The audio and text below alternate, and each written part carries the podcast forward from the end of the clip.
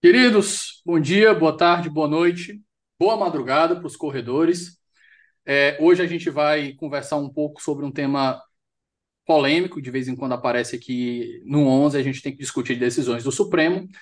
E eu trouxe uma pessoa ultra qualificada que tem escrito sobre o tema, que tem escrito sobre direito constitucional e que vai com grande maestria ajudar a gente a, a, jogar uma luz e com maior conhecimento sobre isso aqui. É, Jorge Zabud vai trazer aqui a perspectiva dele. Por favor, se apresenta para a gente, Jorge. Olá, não, é, sou Jorge, advogado, professor da PUC, professor do IDP, autor de livros em processo civil, em direito constitucional, e o que eu mais gosto, eu sempre fui trilhado no processo e no direito constitucional, então o que eu mais gosto mesmo é de processo constitucional, análise do Supremo, seja na numa análise teórica, seja na atuação prática como advogado ou parecerista. Estou aqui participando desse projeto aqui que eu acompanho, eu gosto muito, e para a gente poder debater os temas polêmicos que você trouxe aqui para a gente. Pessoal, antes da gente continuar, deixa eu só dar dois avisinhos rápidos. O primeiro, que vocês já sabem, é que esse podcast é generosamente apoiado pela editora Contra Corrente. E a Contracorrente tem o Clube do Livro da Quebra Corrente, lá em www.quebracorrente.com. Clube do Livro maravilhoso que te entrega não um, mas dois livros por mês, sendo um deles do catálogo da Contracorrente e outro exclusivo. Fora isso, não posso deixar de lembrar vocês que o 11 também tem suas contas para pagar, e é por isso que a gente tem um Apoia-se. O link está aqui na descrição para quem quiser apoiar. E os planos vão desde um muito obrigado, no mais básico, passando por uma assinatura que te garante acesso antecipado aos nossos episódios lá no nosso grupo de mensagens. E na assinatura final você tem direito ao recebimento de um livro semestral que acompanha uma caixinha personalizada, dois marca-páginas do 11, um cartão de agradecimento, tudo bonitinho, chegando na sua casa, esperando você chegar. É isso. Se o 11 faz parte da sua vida e você puder dar essa força pra gente, a gente agradece demais. E eu espero que vocês gostem do episódio de hoje. Até já já.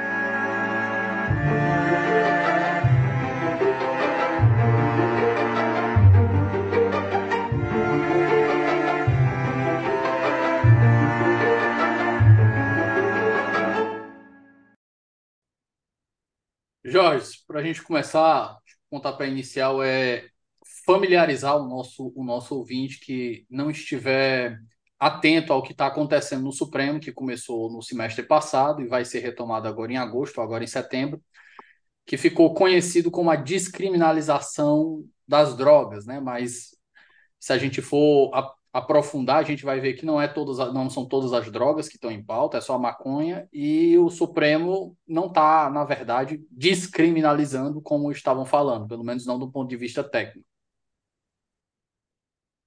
Não, é, é exatamente, Davi. E, vamos lá, é, esse é um tema que começa no Supremo já há, há bastante tempo, porque ele versa sobre a constitucionalidade ou não de uma lei lá de 2006. Só que a polarização política, aí a ascensão de uma visão muito extremista no Brasil, que trouxe o Supremo para um foco de debate político bastante grande, esse julgamento do Supremo ele entrou naquilo que, os, que, o, que o segmento da política chama de pauta de costumes. E aí se começa a dizer isso que você muito bem é, colocou, que o Supremo estaria liberando o, uso de drogas, ou que o Supremo estaria, vamos dizer assim, sendo condescendente, né, em que o Estado fosse mais permissivo com esse tipo de conduta. Né? Isso é um problema. Então, assim, a primeira questão é a, a temática ela está muito poluída pelo debate político. Isso joga uma pressão muito grande em relação ao Supremo Tribunal Federal. Tá?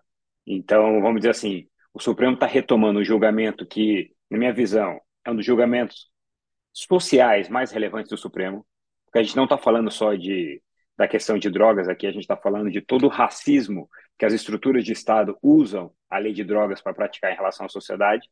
e o Supremo não está, vamos assim dizer, nas melhores condições é, normais para poder julgar isso. Haja vista é, a pressão que está sendo jogada sobre ele em relação a esse tema que a gente vai debatendo aqui, esmiuçando com você.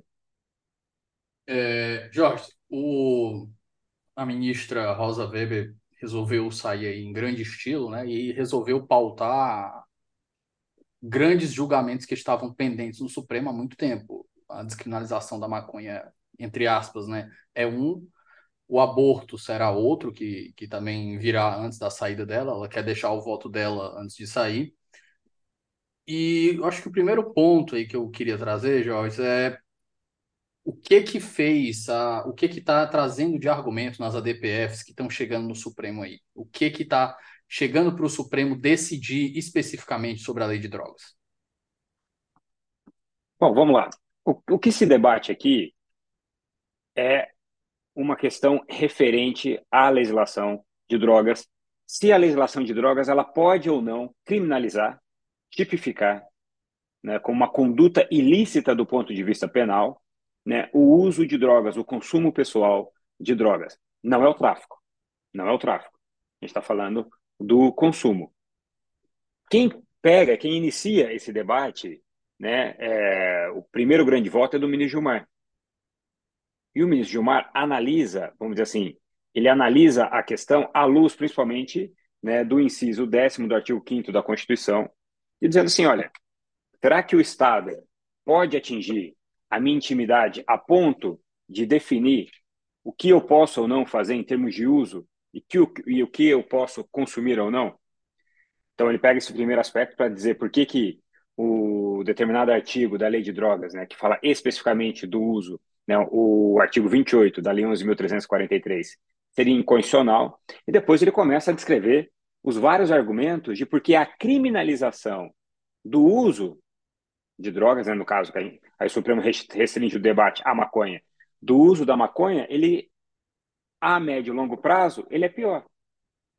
Ele estigmatiza o usuário, não trata a questão sobre a perspectiva da saúde pública como deveria ser tratada, você aumenta sobremaneira a massa carcerária, o que, de certa forma, você entrega a mão de obra gratuita para o crime organizado, afinal, boa parte dos presídios, para não dizer todos, são comandados por ele e começa-se o debate. E aí, lá, né, a, é, lá em 2011, quando começa esse debate, alguns ministros vão acompanhando com uma visão um pouco mais restritiva sobre, e aí não se fala de todas as drogas, mas se fala especificamente da maconha. Esse julgamento fica interrompido por, por votos vistas. É retomado, é retomado. Em 2015, né, o ministro, Bar, uh, o, o ministro Faquim vota, depois o ministro Barroso, depois foi suspenso por um voto, é, por um pedido de vista do ministro Teori. E em 2023, quando se retoma o julgamento, com o voto do ministro Alexandre de Moraes, também nessa mesma linha, né, de julgar inconstitucional o artigo que criminaliza, aí se começou, dentro de uma concordância, a haver algumas divergências. Então, por exemplo, o ministro Barroso trouxe dados objetivos para diferenciar é, tráfico de usuário que foi encampado pelo ministro Alexandre de Moraes. E aí, o ministro Gilmar Mendes faz uma, entre aspas, uma outra vista para tentar apresentar um novo voto, criando uma convergência sobre todos os votos apresentados é, até então. Jorge, eu tenho visto que, acho que o, não sei se foi antes do recesso ou já foi depois, o ministro Gilmar ele readecou o voto dele, né? Porque ele estava seguindo justamente essa ideia de de uma leitura mais liberal da Constituição para dizer, olha, a maconha que, dentre todas as drogas, é a única, até onde eu sei, que é consumida in natura, né? Você não precisa fazer nenhuma alteração química nela para você, você consumir a droga, diferente de cocaína, heroína, metanfetaminas, todas as outras precisam de alguma alteração química, de algum processo de, de, de industrialização, de, de, de modificação da, do, do produto natural. Só que depois que o, o, voto do ministro Alexandre de Moraes se desenvolveu no sentido de estabelecer estándares para diferenciar o usuário do traficante, o, o, Gilmar, o ministro Gilmar, ele fez uma adequação do voto dele para seguir o Alexandre. Ele saiu dessa linha de descriminalizar. Eu vou te perguntar. Primeiro, vamos tratar desses estándares e eu queria que, se possível, tu incluísse na tua resposta, George, o que tu achas, pessoalmente, da, a partir da tua visão, do que o Supremo deveria fazer aqui? Porque eu me considero um liberal, todo mundo que me acompanha aqui sabe disso, mas eu tenho uma, uma visão mais restritiva dos poderes do, do, do judiciário. Então, quando eu olho para uma pauta dessa, que tem uma divisão enorme na sociedade, por mais que pessoalmente eu seja a favor da legalização, eu não acho que o Supremo deveria descriminalizar. Mas eu acho que o Supremo tem capacidade institucional e tem legitimidade para estabelecer estándares que não foram estabelecidos pelo legislativo para fazer essa diferenciação. Eu acho que é um caminho até mais legítimo e menos invasivo no, no quesito de separação de poderes. O que, que tu achas? Não, perfeito, Davi. Vamos lá. Só, para antes, só para a gente dar a linha do tempo certinha para o ouvinte, ó. O ministro Alexandre de Moraes apresenta o voto. Aí, no comecinho de agosto, o ministro Gilmar tenta apresentar um voto fazendo uma consensualidade entre eles e tem uma previsão de retomada de julgamento a partir do dia 17 de agosto, né? Essa temática. Vamos lá. O que, que eu quero dizer sobre a pressão? Exemplo, a gente pegar um, um grande político, né, o Rodrigo Pacheco, presidente do Senado, é, que ao longo da pandemia, ao longo né, todo o governo passado, na minha visão, assim, todos, eu, todos os discursos e manifestações dele que eu me recordo, eu sempre concordei assim com, com a defesa das instituições, com a defesa da democracia. Esse caso aqui, nesse voto, não sei se você se recorda, Davi, ele fez um pronunciamento, vamos dizer assim, numa linha de que se for haver alguma opção por uma descriminalização, essa descriminalização exatamente, né? E aí isso me acendeu uma luz amarela, né? Porque aí aquela a, a impressão que eu tinha sobre uma pressão muito forte em relação em relação ao, ao Supremo Tribunal Federal sobre esse caso, ela ficou reforçada. Porque até um político de um perfil extremamente moderado, que é o Pacheco, eu acho que ele sofreu uma pressão de pares da política muito grande para fazer esse pronunciamento. Não que ele não concorde com o pronunciamento que ele fez, mas digo, né, um pronunciamento desse em relação ao Supremo é, demandou uma pressão bastante grande a ser feita. Então, vamos lá. É, se eu puder fazer por várias camadas, tá, até responder, Davi, você, vai me interrompendo à vontade aqui, mas Fica à vontade. tentar expor, é, porque eu acho que esse é um caso que ele demonstra todas as camadas de conflito entre poderes e de pressões que o Supremo sofre hoje. Mas vamos, vamos tentar aqui é, por parte. A primeira coisa, eu acho que se o Supremo deve ou não julgar um determinado tema, se um outro poder discorda disso, ele tem os meios para fazer a correção. E os meios, na minha visão, para se fazer essa correção é uma nova legislação, uma nova emenda constitucional ou qualquer ato disso. É, eu, particularmente, não gosto muito do discurso político sobre o que o Supremo não deveria julgar. No debate acadêmico, amplamente franco. Mas quando posições de poder começam a fazer isso, isso me parece, entre muitas aspas aqui, uma espécie de um backlash brasileiro muito esquisito. Né? Eu acho que a, as instituições elas podem responder a uma adesão do Supremo pelas veias adequadas, por uma nova legislação ou por uma emenda constitucional. Então, não gosto muito desse aspecto e quem, no final do dia, quem deve fazer a pauta do Supremo é o próprio Supremo e quem judicializou a temática em relação ao Supremo. Em grande parte das vezes, a judicialização da política no Supremo é feita pela própria política, né, num problema estrutural do Brasil. Agora, um segundo ponto. Eu, particularmente, acho que o Supremo tem condições e pode entre aspas, se meter nessa matéria. Eu não acho que é uma matéria de reserva do legislativo. Veja, eu ainda estou num passo além, se eu vou concordar ou não com a decisão que vai ser tomada. Mas o que, que eu estou querendo dizer? A jurisdição constitucional, ela, na minha visão, tem a prerrogativa de analisar se determinada conduta pode ter um mandamento de criminalização ou não. Se é constitucional criminalizar uma determinada conduta ou não. Vou só, só dar um exemplo bem, é, bem exagerado aqui, só para ser didático, tá, Davi? Mas vou imaginar que uma parte do Congresso resolva criminalizar a mulher adúltera, para pegar uma expressão antiga. Ninguém tem dúvida, nem eu, nem alguém que tem uma visão mais liberal ou menos liberal, de que o Supremo poderia julgar inconstitucional essa criminalização. Né? Estou dando um exemplo bastante exagerado. Como também dificilmente alguém discordaria que o Supremo pode considerar que é indevido, é inconstitucional que o Estado criminalize o exercício de uma determinada religião. Mas você não pode exercer a religião A, B, C ou D. Então, ou seja, a Constituição ela proíbe né, essa criminalização. O que eu estou querendo dizer? Numa democracia constitucional, eu entendo que a soberania legislativa, né, que é dada pelo, né, pelo sufrágio universal, ou seja, o mandato popular que o Congresso recebe é do povo, ele tem limites naquilo que ele pode criminalizar ou não. Então, essa análise pode ser feita pelo Supremo. E aí, a questão que é uma pergunta liberal por excelência do constitucionalismo. Né? O constitucionalismo, na minha visão, ele é, um, ele é um movimento profundamente liberal. Por quê? Porque o constitucionalismo ele faz sentido enquanto um movimento de racionalização, de controle do poder do Estado é, para a proteção o, do indivíduo. Aquele livro do Berkovitch, eu já citei ele aqui várias vezes, inclusive no episódio com o Richard, né, o Soberania e Constituição, ele mostra aí uma, vou pegando emprestado do, do Habermas, o, aquela ideia de co-originalidade, né? Constitucionalismo, direitos fundamentais e democracia liberal, é tudo nasce junto, é um dependente do outro. Exatamente. É, ou seja, essa, esse constitucionalismo, que tem essa faceta liberal por excelência, né? Afinal, o constitucionalismo ele vai criando suas, os seus instrumentos de proteção do poder, né? E de controle e racionalidade do poder. Então, ele vai criando separação de poderes, direitos fundamentais, jurisdição constitucional, controle de constitucionalidade, atuação contra a majoritária, enfim. Então, é, a priori, então, num primeiro ponto, eu queria dizer assim: eu não vejo por que o Supremo não poderia discutir isso. Tá?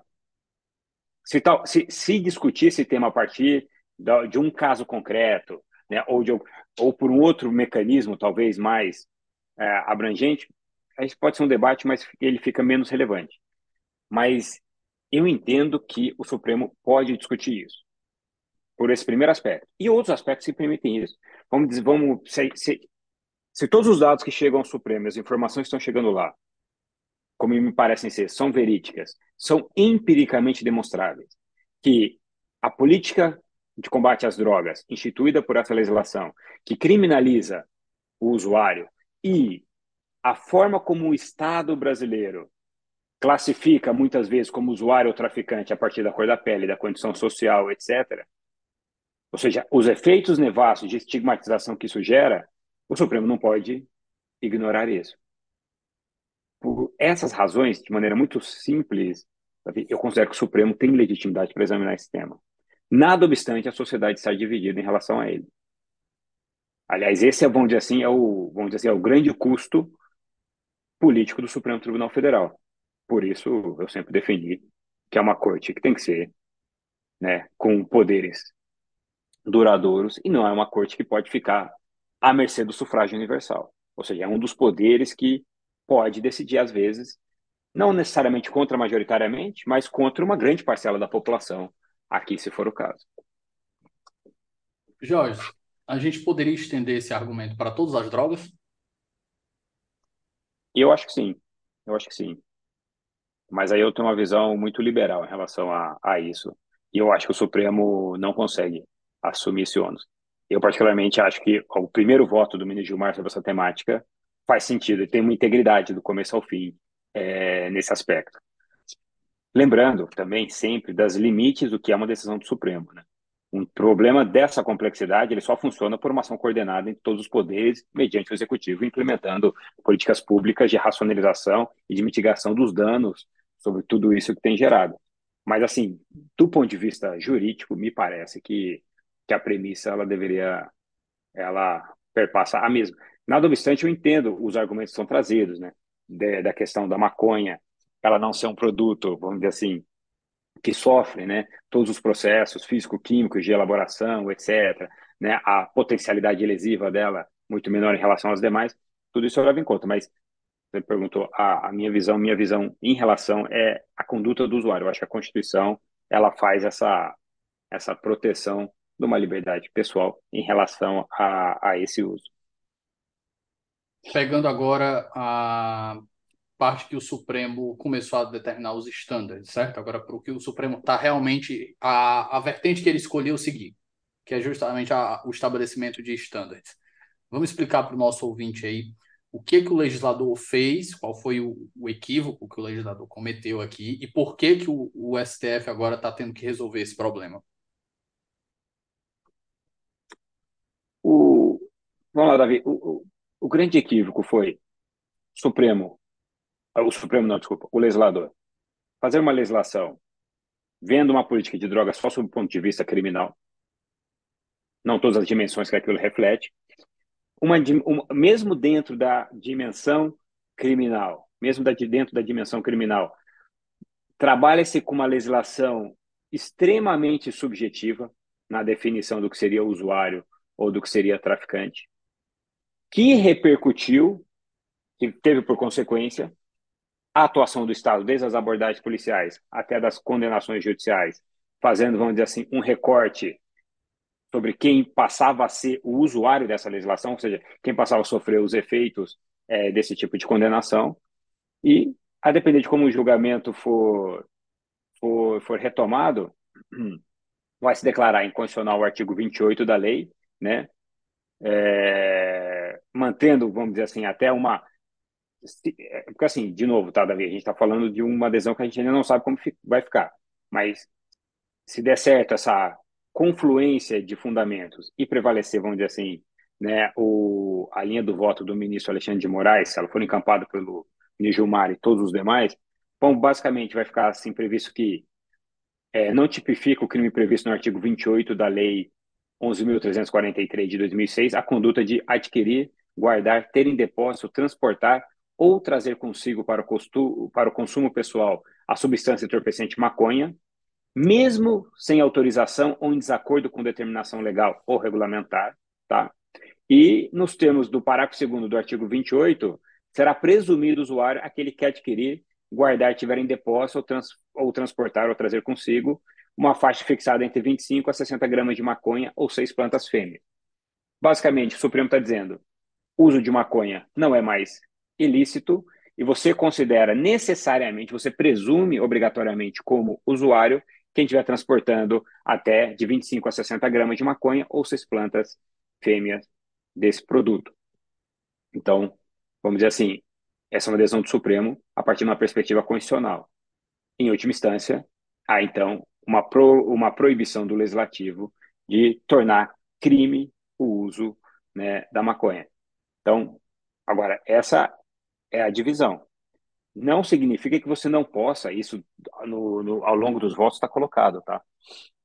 Você até pode ser pego com mais do que esse percentual de 60 gramas, conseguir, você tem a, a, a possibilidade de provar que mesmo assim era para uso. Então, ainda Esses assim, valores eles Supremo, já criam uma presunção. Exatamente, eles criam uma presunção de, de não tipificação do crime porque você seria usuário. Mas você pode provar que é usuário, ainda que tenha uma conduta, um, um, seja flagrado com um pouco mais do que isso. Mas, Jorge, voltando um ponto aqui, é, eu acho que eu já conversei sobre esse tema algumas vezes aqui. Eu sou a favor da legalização, taxação, regulamentação, para a gente ter um, um, produto que seja de qualidade. Tem gente que já está usando isso de, como forma medicinal para tratamento de ansiedade, enxaqueca, enfim. Ah, os usos da maconha é uma indústria bilionária que está ganhando mercado nos Estados Unidos. Os estados estão, os estados lá estão cada vez é, descriminalizando, legalizando mais. Mas um ponto da sua fala, você disse que efetivamente o Supremo está descriminalizando. O uso não vai mais ser crime. A lei de drogas ainda dá um, uma penalidade para o usuário. Ela tem aquela ideia de que o juiz ainda vai dar um tapinha lá, no, no um tapinha na mão do cara, vai, vai tomar uma bronca. Nesse caso, não estaria o Supremo. Eu já entendi a sua posição que o Supremo pode, pode, pode fazer, entrar, né, incursionar nesse, nesse ponto. Mas nesse caso aí, se o, o Alexandre de Moraes for seguido o, o voto dele, a gente não estaria numa situação de que permanece sendo um crime, apesar da pena ser um, assim, como se fosse quase uma contravenção, não valer nada? Então, a, aí, Davi, fica, vai ficar até uma questão para a gente debater, a depender de como fica esse voto. Porque na confluência que o ministro Gilmar está querendo trazer, me parece que não se a gente fizer o voto, a leitura só do voto ministro Alexandre de Moraes, fica essa, essa impressão. A questão é, no século XXI, deve ser considerado crime, juridicamente falando, uma conduta que, do ponto de vista da reprovabilidade social, ela não existe, e do ponto de vista da sanção que ela incute, é nada? Se a visão mais contemporânea do direito penal é que ele seja a dimensão do jurídico, a última rácio para você proteger bens jurídicos sobre temas muito relevantes. Faz sentido considerar crime algo que o Estado foi considerado pela Suprema Corte como não tendo legitimidade para sancionar? Então, é, é esse que é o ponto, assim, né? Porque senão a gente corre o risco de, tudo bem, não encarceraremos, mas manteremos a chaga da estigmatização em relação ao usuário, que me parece que é exatamente um dos pontos que o Supremo quer corrigir meio de, por meio dessa decisão. Tem um TED maravilhoso do cara explicando justamente por que, que a, as pessoas não compreendem o problema das drogas, né? E ele vai explicar toda essa ideia é, de dizer que, olha, o grande problema da, que as pessoas procuram com as drogas é que a, no momento de maior fraqueza, a pessoa, ao invés de se conectar com pessoas, se conecta com coisas, e a gente, quando, como sociedade, em vez de tratar aquela pessoa como um vulnerabilizado, a gente trata aquela pessoa como um criminoso. Então a gente só faz agravar o problema enquanto sociedade. A gente fica dizendo, ah, mas cada um que se vire. É, beleza, cada um que se vire. O cara fez isso porque quis. Mas e a sociedade, como é que fica, né? O problema que nós todos tem, temos que lidar. Mas eu queria te passar mais a minha visão desse problema é, num, num, ponto antecedente, Jorge. É, eu tenho uma visão um pouco parecida com a do Richard nesse, nesse ponto. Eu acho que eu tenho uma visão mais social-liberal, mas no que diz respeito às instituições e à judiciária, eu tenho uma visão mais liberal clássica. E aqui eu respeito completamente toda a, a, a, estrutura doutrinária que já foi criada. Tem o um artigo é, magistral do, do Oscar Vilhena mostrando por que, que a gente tem um Supremo como o Supremo é, que é o Supremocracia. Ele já teve até aqui explicando ele. E eu entendo isso, eu acho que é uma, uma, uma postura legítima de quem defende. Mas veja, eu acho que sistemicamente, Jorge, vê, veja se você pelo menos enxerga um pouco de coerência no que eu estou falando. Eu acho que sistemicamente a gente perde muito na medida em que a gente deixa esse Estado, e aqui eu vou pegar emprestado o 150 do, do Richard, o contra-constitucionalismo. A gente tira das mãos do povo o poder de deliberar. Sempre são as instituições que têm que resolver os problemas que são mais profundos na sociedade, nunca é o povo. A gente não tem uma cultura de permitir e de estimular que as pessoas tomem as decisões. E aqui eu não falo só das decisões através do, do, do legislativo, não, porque o legislativo tem sua legitimidade enquanto representante, mas a, a gente sempre está permitindo que as instituições resolvam os problemas e nos últimos anos isso tem tido destaque um destaque grande por parte do Supremo. Ele que tem avançado essas pautas e algumas delas são extremamente legítimas. Só que eu fico pensando até que ponto o Supremo continuar é, resolvendo esses problemas vai manter o estado de letargia do povo, que nunca vai estar por ele mesmo tentando resolver seus problemas. Aquela ideia do the people for themselves, o, o governo de, do povo para o povo. Vamos lá, Davi. O que, que eu acho da tua visão? Eu acho uma visão sofisticada, bem fundamentada, bem assentada, é, a gente pode citar vários autores que dão sustentáculo a isso. Se você fizer a leitura dos meus livros, a depender dos trechos, não analisando o problema Brasil, é basicamente o que eu defendo. Né? Para tomar até cuidado que o judiciário não se torne naquilo que a Ingrid Maus fala, né? o judiciário como superego da sociedade, né? como que cria uma infantilização da sociedade e do povo. Eu concordo com tudo isso. O problema é que a realidade brasileira ela tem as suas particularidades, as instituições brasileiras têm a sua particularidade. A gente é uma nós temos uma constituição democrática, temos instituições democráticas desde 88, vamos assim dizer, né, formalmente, é, que é pouco tempo, se a gente for pensar historicamente, de uma sociedade que historicamente nunca teve o welfare state, nunca teve estado de bem-estar social. Então ela salta de momentos de pré-modernidade para pós-modernidade de uma forma ruptural bastante forte. E isso impacta diretamente em como as nossas instituições reagem e em como o, a sociedade enxerga isso. Para te dizer o quê? É, no Brasil, esse o discurso constitucional clássico, clássico, que eu defendi por muitos anos, ele é muito, ele se torna muito mais complexo. Vamos imaginar se o Supremo Tribunal Federal tivesse sido uma instituição casamento homossexual. Eu, eu ia pegar até um passado mais recente. Tem um passado mais recente. Casamento homossexual, a, a, a união estável de pessoas do mesmo sexo. Você tem alguma dúvida que grande parcela da sociedade brasileira discorda disso? Né? E, e me parece que o Supremo se meteu na hora certa em relação a isso. Então, assim, a gente pode pegar várias pautas que o Supremo decide. Se a gente for analisar na questão demarcação de terras, vou pegar uma decisão do Supremo que eu discordo do resultado dela, mas claramente dividia a sociedade e ela trouxe impactos, eu acho, negativos até hoje, foi a, proibição do financiamento privado de campanha, né, por pessoa jurídica.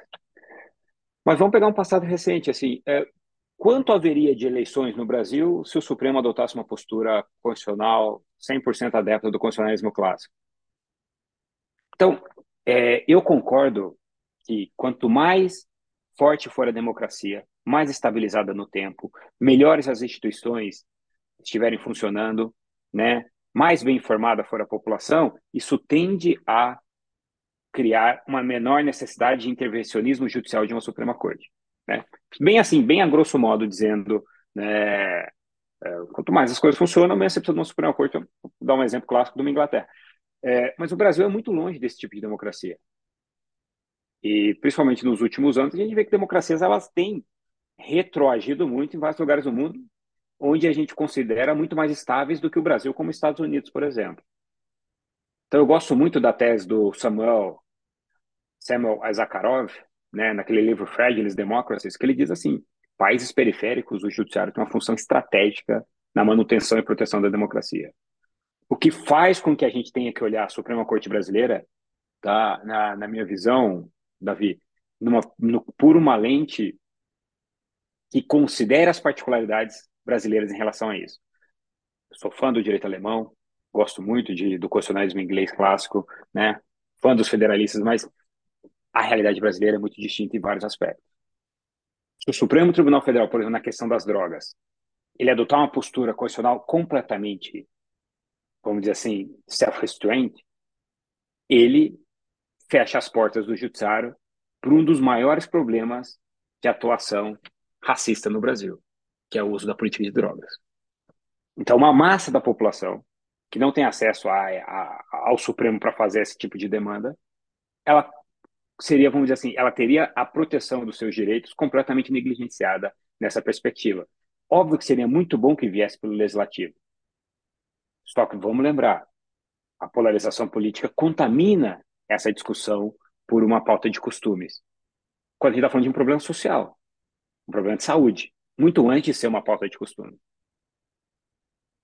Então, é, esse desvelamento das diversas camadas desses problemas complexos, no Brasil, muitas vezes ele passa por um enfrentamento via judiciário, no caso, o Supremo Tribunal Federal.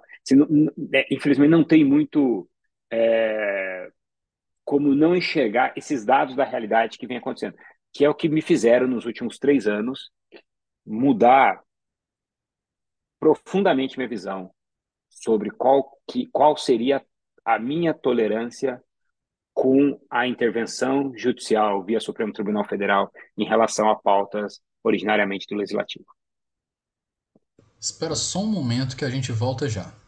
Fala galera, tudo bem? Galera, tô interrompendo seu episódio rapidinho para dizer que meu nome é Felipe Augusto, sou defensor público federal, mestre e doutor em direito e fundador do Ouse Saber, curso preparatório para concursos, que é um parceiro aqui do Onze Supremos. Eu tô aqui hoje só para te dar um recado rapidinho para dizer que o Ouse se orgulha bastante de empregar muito trabalho, muita energia, muita dedicação para fazer materiais de excelência, materiais de alta qualidade para sua preparação para concursos. Se você sonha com concursos públicos para carreiras jurídicas, defensoria, Ministério Público, magistratura, procuradorias ou delegado de polícia, o Ouse pode ser o lugar adequado para sua preparação.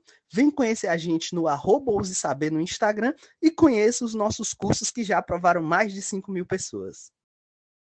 Joyce, mas é, eu acredito eu acredito que é compatível com a minha visão de liberalismo aqui a intervenção do Supremo aqui para estabelecer estándares como eu te falei, eu, eu, discordo da ideia de que o Supremo pode pegar uma decisão do Legislativo sobre esse caso e dizer, olha, de novo, acho que uma leitura liberal da, da Constituição sobre intervenção do, da intervenção mínima do direito penal, né? Dizer que, olha, o cara está usando uma substância que é natural, o que, que se diferencia ela do cigarro, da, da, da, bebida, e eu acho que esse argumento socialmente é completamente legítimo. Se a gente pegar a história do proibicionismo, onde tem um, um, um episódio de podcast excelente na história do proibicionismo no Salvo Melhor Juízo, que foi conduzido pelo Tiago Hansen, que é professor da, da, da Federal do Paraná, e os caras mostram que o pessoal começou a proibir maconha aqui do Brasil para fazer controle da população negra.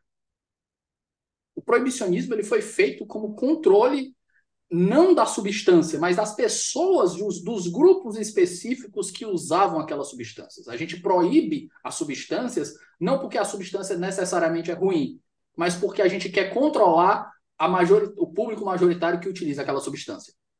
No Brasil não foi diferente. Detalhe, o Brasil foi um dos primeiros países, eles explicam lá, foi um dos primeiros países a usar a legislação criminal para cuidar da maconha.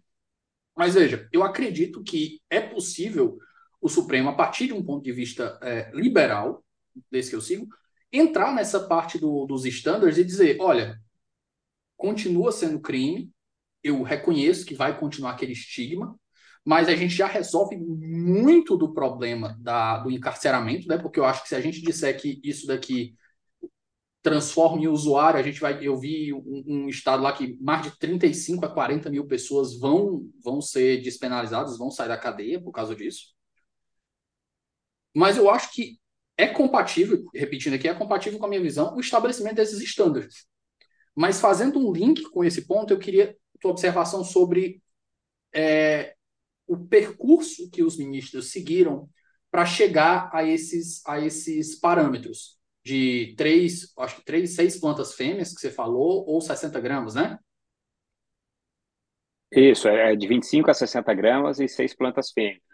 Isso foi apresentado, acho que, primeiramente no, no voto do ministro Barroso, a partir de, de informações de padrão internacional, né, que ele foi colhendo sobre o que, que seria, vamos dizer assim, uma média do, do que quantificaria como, como usuário, assim. Que no final do dia, né, no final do dia, é uma forma de também de fazer um apelo ao legislador. Né? Porque, vamos dizer assim, é o Supremo apresentando um critério objetivo de, de, de diferenciação e a lei não criou. Que ficava muitas vezes sob o arbítrio do policial e depois das autoridades que sequenciassem né, a criminalização daquela conduta até então. Então, nessa perspectiva, por exemplo, Davi, aqui eu não acho que o Supremo, vamos dizer assim, ele tranca as portas para que o, o Legislativo, por exemplo, melhorasse essa legislação. Deixasse ela mais objetiva, mais clara. Diálogo institucional, né? né? Que é o, o Legislativo visão... pode, pode, discordar dos parâmetros que o Supremo estabeleceu e ir lá e corrigi-los. Que é o que aí eu acho que a democracia funcionando na sua melhor forma. Em que instituições discordam e exatamente nas vias que elas devem agir, elas vão se complementando, né? E, e, e, e se estruturando. Aliás, eu não estranharia, eu até acho que seria esse tipo de decisão uma decisão clássica, ao final, quando o Supremo julgar, é criada, vamos dizer assim, é, a visão majoritária em relação ao Supremo, eu acho que ela deveria ter o apelo ao legislador.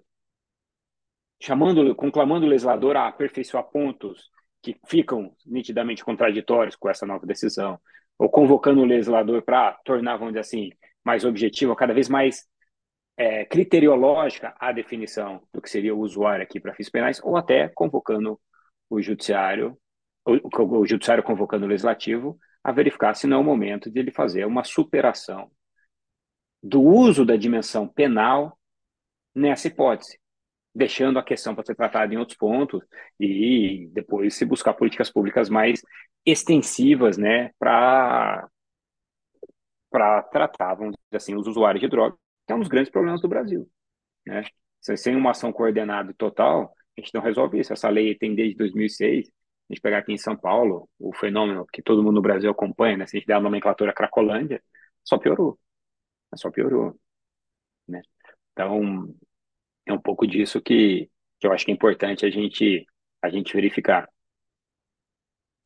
Jorge, é, o professor Marinoni ele tem uma posição de ele segue a, os, os cânones do, do Sunstein, do, da autocontenção, e eu acho que tu já trouxeste alguns, alguns argumentos pelos quais tu discorda dessa posição para esse caso específico. Mas deixa eu te perguntar, usando os cânones do, do Sunstein, a gente não poderia aqui encaixar essa visão do estabelecimento puro de, de standards, mas não de descriminalizar, certo? Só o estabelecimento dos standards, dizer que, olha, continua sendo crime, o juiz vai lá, o cara vai ter que ser levado para o juiz, levar um tapinha, uma bronca, mas a gente cria essa presunção de que isso daqui é usuário, continua crime, mas a gente já desencarcera, resolve parte do problema, mas fica pendente a parte da estigmatização. Não seria compatível com a visão do seria compatível com a visão do Sunstein essa, essa, esse estabelecimento desses standards Seria uma intervenção mínima do judiciário? É muito difícil de dizer. O Sansen ele tem uma teoria bastante complexa. Para pegar um autor numa linha muito próxima, como o Aldron, também né, tem essas visões, que são as visões de self-restraint que eu respeito, admiro. Porque, por exemplo, aquelas visões de constitucionalismo popular, como o Kramer e outros autores assim. É, e assim, eu, eu acho que assim, trazer o, o debate. pessoal que é, a galera que é contra o, o Judicial Review, né? É, que é um against total, é uma visão né, que, que atende um determinado tipo de visão ideológica muito contemporânea hoje. Mas, enfim, é, eu só assim, é, o debate assim de autocontenção ou não no Brasil, a partir desses paradigmas, e eu escrevo sobre eles no meu livro, então não, não, não é uma crítica a, a ninguém em específico. O processo é, constitucional brasileiro. No processo constitucional brasileiro, por exemplo, no agora Bem pequeno, Constituição... 1.700 páginas. Agora, na, na Constituição Federal comentada, tem vários comentários sobre isso, sai agora. É, é que eu acho assim, esse é um debate, é, boa parte dele ele fazia sentido há uns 30 anos atrás. E nem no Brasil fazia, porque a gente nem tinha jurisdição constitucional para valer ainda. A gente tá conhecendo, a gente conhece jurisdição constitucional para valer, Davi, talvez de 2005 em diante. Né, as decisões de impacto, as decisões, assim, que uma, uma presença permanente da jurisdição constitucional nas agendas político, econômicas e sociais mais relevantes da sociedade brasileira. Por bem ou por mal. Me lembra? Até te dei um exemplo de uma decisão que eu discordo, que é a questão do financiamento de campanha. É, então, assim, eu sinceramente é, eu não consigo entender como uma teoria do Waldron, do Sunstein, podem ser trazidas para um debate no Brasil sem a gente fazer, vamos dizer assim, uma canibalização total dessa teoria à luz do que é uma realidade brasileira. O Aldrin, quando esteve no Brasil, ele mesmo disse que, olha, minha teoria não sei se aplicaria aqui para o Brasil. Né? Ele falou, não me, não, não me incluam nessa, assim, de, não, de dizer um, que o Supremo não... Eu acho que o, aquele artigo famoso dele, The Core Case Against... The, the Core of the Case Against Judicial Review, Judicial Review. É, eu lembro de um amigo que ele falou, ele, cara, o, o Aldrin, ele estabelece ali um, os parâmetros para uma sociedade não ter judicial review ou ter um judicial review muito fraco. Só que os parâmetros que ele estabelece é que se os parâmetros uma sociedade chegar àqueles parâmetros, a sociedade de fato não precisa do judicial review. Sim. É, ou, ou, quando se fala né, de um, da, de um week né, judicial review para o Canadá. Sim, imagina. É, eu brinco com meus alunos, eu falo, bom, o Canadá tem 500 habitantes, dois problemas, né? É, uma falando do Brasil. Veja as coisas que chegam para o Supremo Tribunal Federal resolver no Brasil. É, pegar o meu prédio aqui entre os condôminos deve ter mais problema que o Canadá. Então, assim, não tem. Assim, só, então, assim, esse debate que foi trazido pelo Marinô, né? O que, o, que eu, o que eu vi, e isso mudou muito a minha visão, até no meu livro de ativismo, o que eu vi, assim, você tem uma importação e um uso de algumas teorias como slogan muito mais para bater no Supremo do que para uma crítica de aperfeiçoamento da corte. Isso acho que aconteceu nos últimos tempos. Eu escrevo sobre ativismo judicial faz uns 10 anos. 11 anos. O Lênio escreve sobre ativismo judicial há muito tempo. Eu, eu não tenho nada a ver com essas críticas que estão sendo feitas ao Supremo de ativismo judicial, porque a extrema-direita, por exemplo, começou a usar. É, é, é just, esse é que é o problema. É difícil a gente fazer críticas nesses momentos de crise, porque a gente faz crítica para aperfeiçoar a instituição. Só que as nossas críticas elas são pegadas emprestado Infelizmente, a gente não pode dizer que não tem autorização, porque quando a gente bota a ideia no, no campo, ela serve para isso, né? Então, as pessoas pegam emprestado as críticas para atacar. Só que o objetivo não é esse. Claro, até que o livro que eu escrevo de ativismo, o subtítulo é Os riscos de se transformar o Supremo Tribunal Federal em inimigo ficcional. eu, eu tento buscar demonstrar que toda a crítica que eu fiz sobre ativismo judicial nunca foi para diminuir o Supremo ou para se emparedar o Supremo ou, ou para se fazer impeachment do Supremo a partir de, de votos que foram tomados, né? É, e aí eu, o que eu tento falar, é, o, que, o que eu acho que o Supremo tem como duas saídas bastante interessantes e que estão cada vez mais frequentes, uma explicitamente, a outra às vezes, muitas vezes, ela se dá implicitamente, é pela complexidade da sociedade brasileira e dos temas que o Supremo tem que resolver, eu acho que o acordo em jurisdição constitucional é uma saída muito interessante, muito efetiva, em diversas perspectivas. E eu sei o quanto eu apanhei quando eu defendi isso alguns anos atrás. Né? Eu fui chamado de excêntrico, maluco, para você defender acordo em ADIM, acordo em ADPF. O Supremo deve estar fazendo duas dezenas já desses acordos. Porque aí eu acho que tira o peso da dimensão política do Supremo. O Supremo define a questão constitucional relevante e os atores envolvidos constroem uma solução de acordo. Como, por exemplo, era o abacaxi do ICMS que era uma briga entre entes federados, que o Supremo sabia da dimensão de relevância, tinha que decidir, estava numa perspectiva de se ele faz uma coisa, ele quebra os estados, se ele faz outra, ele contraria totalmente a União. Se construiu, salvo engano, nesse caso foi o ministro Gilmar, o relator, se conseguiu fazer uma composição entre acordo e jurisdição constitucional ali. Essa é uma perspectiva. É, por exemplo, para não falar de outros acordos que, que estão sendo feitos. E a segunda é o Supremo aumentar o trabalho de diálogo com o Legislativo, principalmente. Acenar. Acenar. Né? Faz o aceno e, e, e debate. Porque, nesse caso das drogas, eu, por exemplo, identifico um déficit constitucional do Legislativo que está sendo corrigido pelo Supremo. Mas vou te dar um exemplo em que o Legislativo, ele promoveu o avanço constitucional e o Supremo tem há alguns anos, dado o déficit constitucional a partir da atuação dele, que é o juiz de garantia. Então, por isso que assim, a gente não pode romantizar um dos poderes em detrimento do outro. Mas esse é um típico caso, na minha visão. O Supremo tem barrado a implementação do juiz de garantias, né? A pauta está colocada de novo, né? Muito provavelmente esse semestre. Mas, veja, a gente está falando de alguns anos em que a implementação de algo que fortifica o sistema acusatório e que, em última instância, beneficia todas as pessoas que o Supremo quer beneficiar pela lei antidrogas. Um avanço e o Supremo está sendo o algoz. Né? Um avanço civilizatório, né? Exato. Eu lembro Exatamente. que eu conversei sobre isso com.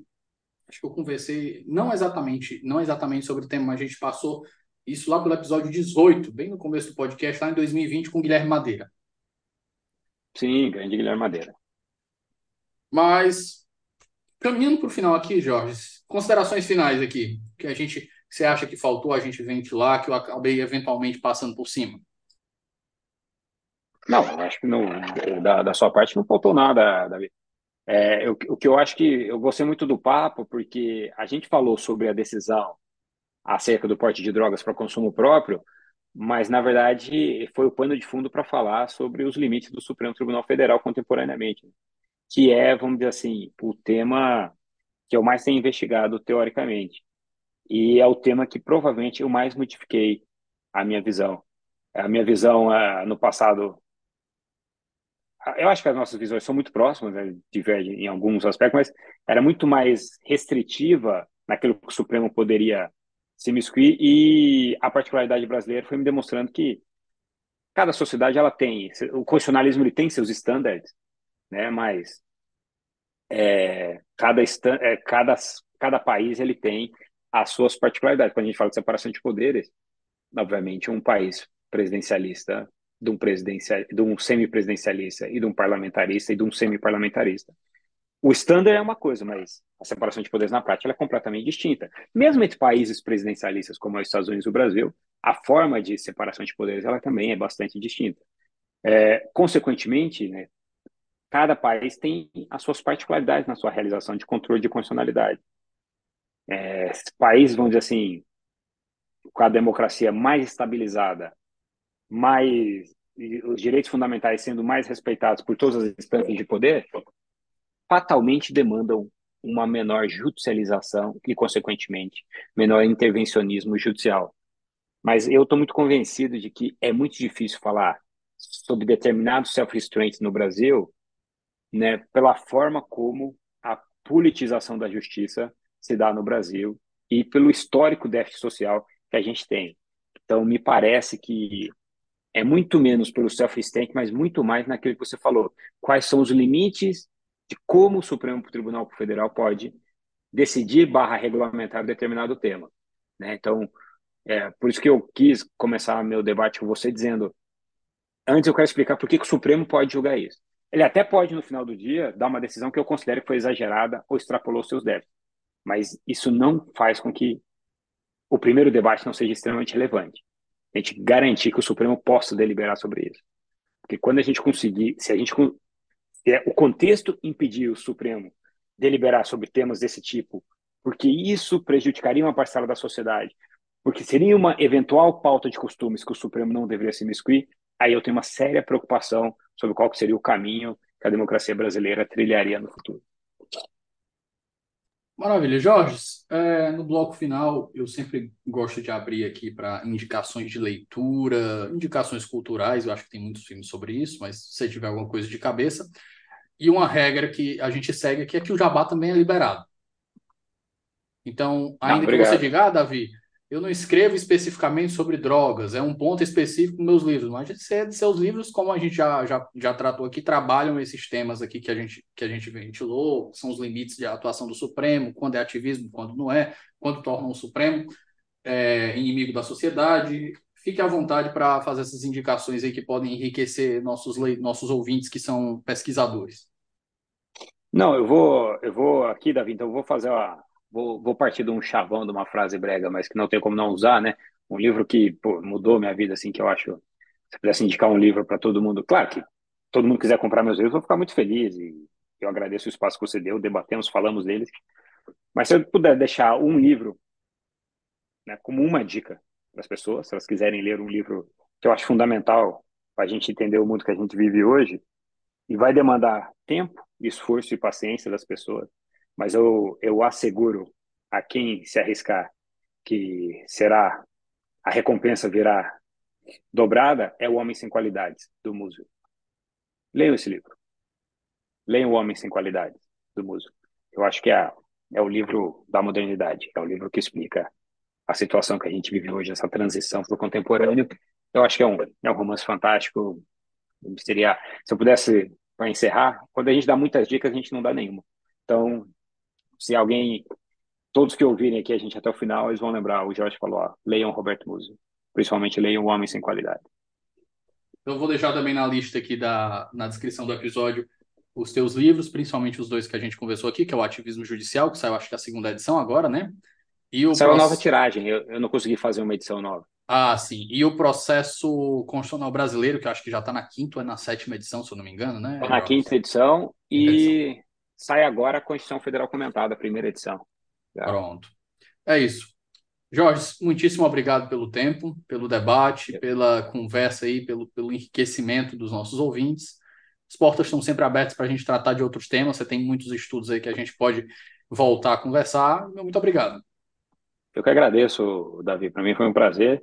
E parabéns pelo projeto, um projeto de uma qualidade realmente diferenciada e é muito bom ter isso nas plataformas, tá bom? Muito obrigado pelo convite. É isso, pessoal. Nós ficamos por aqui. Um forte abraço e até a próxima semana.